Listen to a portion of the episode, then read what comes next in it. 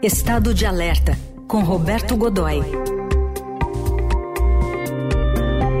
Estado de alerta para essa guerra interminável da, depois que a Rússia invadiu a Ucrânia e a Ucrânia respondendo como pode. Godoy, bem-vindo, bom dia. Bom dia, Raíssen, bom dia, Carol. Bom, bom dia. dia. Bom, o, como é que foram esses ataques aí de lado a lado nessas últimas horas e aconteceu um fato tenebroso, né, que você quer chamar a atenção? Veja só, essa guerra que é, é, é uma, um daqueles grandes equívocos né, de análise é, da história contemporânea, bem próxima da gente. É uma guerra que deveria durar dois, duas semanas, está se aproximando do. está com um ano e meio, está se aproximando dos dois anos, né? E sem expectativa de que termine rapidamente, não. Ela, ela só poderá ter uma solução rápida se for política do ponto de vista militar, não tem, ou um desfecho militar dramático. Né?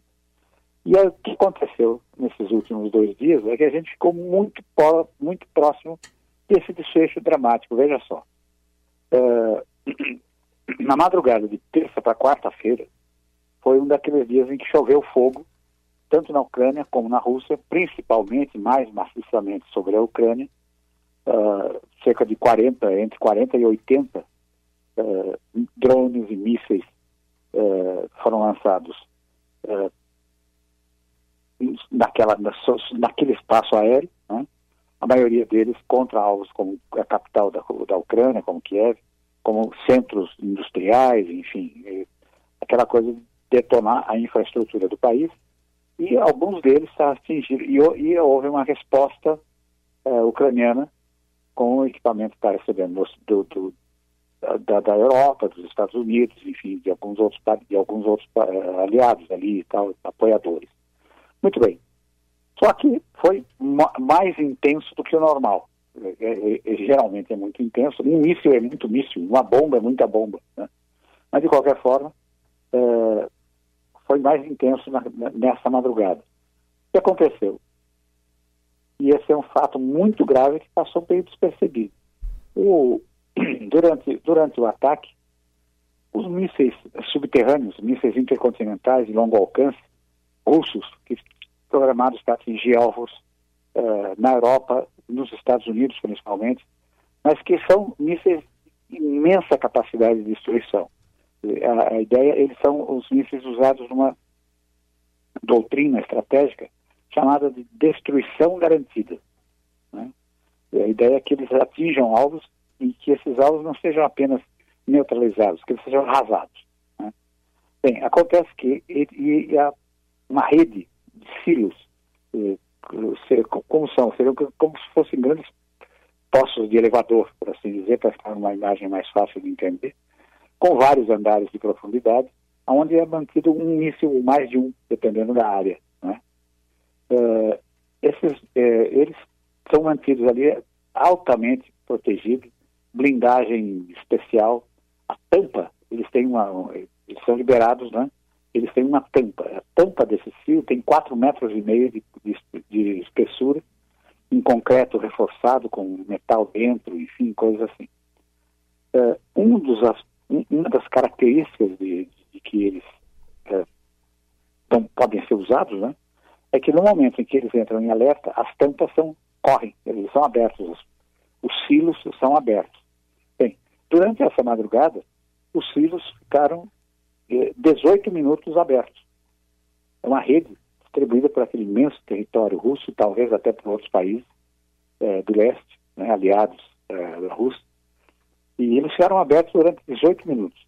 Você levar em conta que um ataque lançado da Rússia contra os Estados Unidos, por exemplo, que seriam os alvos mais distantes, demora no máximo 20 minutos, você percebe que eles ficaram abertos pelo tempo suficiente para serem lançados atingirem seus alvos. Né? Entre eles estava, por exemplo, os, ainda são poucos, mas são terríveis, os novos mísseis eh, intercontinentais chamados Saturn 2, né? que podem, eles vão distribuindo ogivas, ou seja, vão distribuindo durante o voo, eles vão lançando as suas cargas atômicas contra alvos independentes, né? São hipersônicos, portanto, dificilmente podem serão neutralizados em voo. E tem alvos que são até, de certa forma, conhecidos como Nova York, Washington, eh, Paris, Londres, enfim, alvos estratégicos eh, não apenas. Né? Ou seja, é, no vigésimo minuto, e, e, esse movimento foi detectado pela rede de satélites, espionagem satélites militares americanos.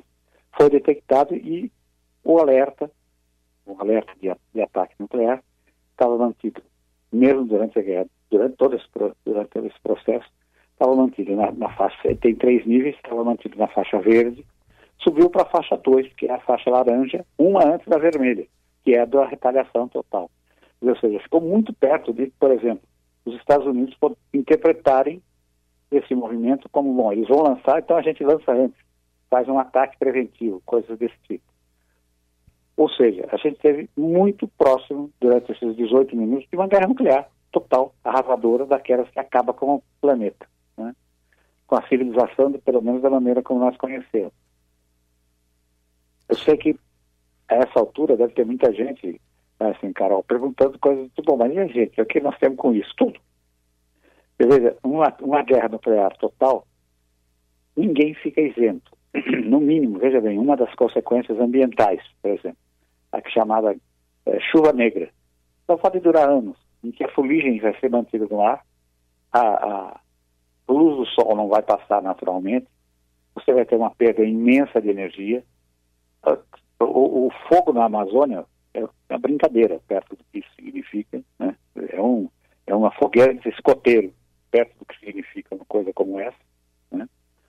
É, você vai ter perdas de alimentos, perdas de cultura, de agricultura, de rebanhos, é, além da morte de milhões e milhões de pessoas. Né? É, toda a ordem mundial vai, vai ser alterada, é uma coisa como essa, que não nos diz respeito apenas na condição de coabitantes do mesmo planeta, né? E que está hoje, numa, a medida do risco é calculada como, como, como falamos aqui, uma coisa de minutos, 18 minutos, 20 minutos, isso é o que interessa. Né? Então, imagine um erro de interpretação, como pode, como pode ter sido, e provavelmente o alerta russo deve ter sido consequência da alta intensidade do ataque. Né? Então, tomaram uma medida preventiva, mas foi incomum, não é comum que, que os filhos sejam ativados. Significa o movimento das, os fatos deles terem sido abertos, significa que eles sejam ativados. Poderiam entrar no modo ativo, é? E não aconteceu isso. Entre, entre os mísseis que estão nos silos, mais os embarcados em submarinos, e de outros tipos de plataforma disponíveis no sistema nuclear. Os você tem cerca de entre 1.800 a 3.000 armas. É mais que suficiente para você ele cuidar o planeta por 16 vezes. Nossa. E aí, pergunto a você, Raíssa, e para você, Carol, é, dá para dormir sossegado? De jeito nenhum, né? Mas tá aí, o Roberto Godoy com essa informação, com essa análise que parece em um roteiro de filme, sabe aquele filme que fica aquela ameaça o tempo todo e, e aí no, no último momento fecham lá o, o silo subterrâneo com as armas nucleares. Exatamente. Isso aí. Godoy, obrigado, bom fim de semana, até semana que vem. Um grande abraço.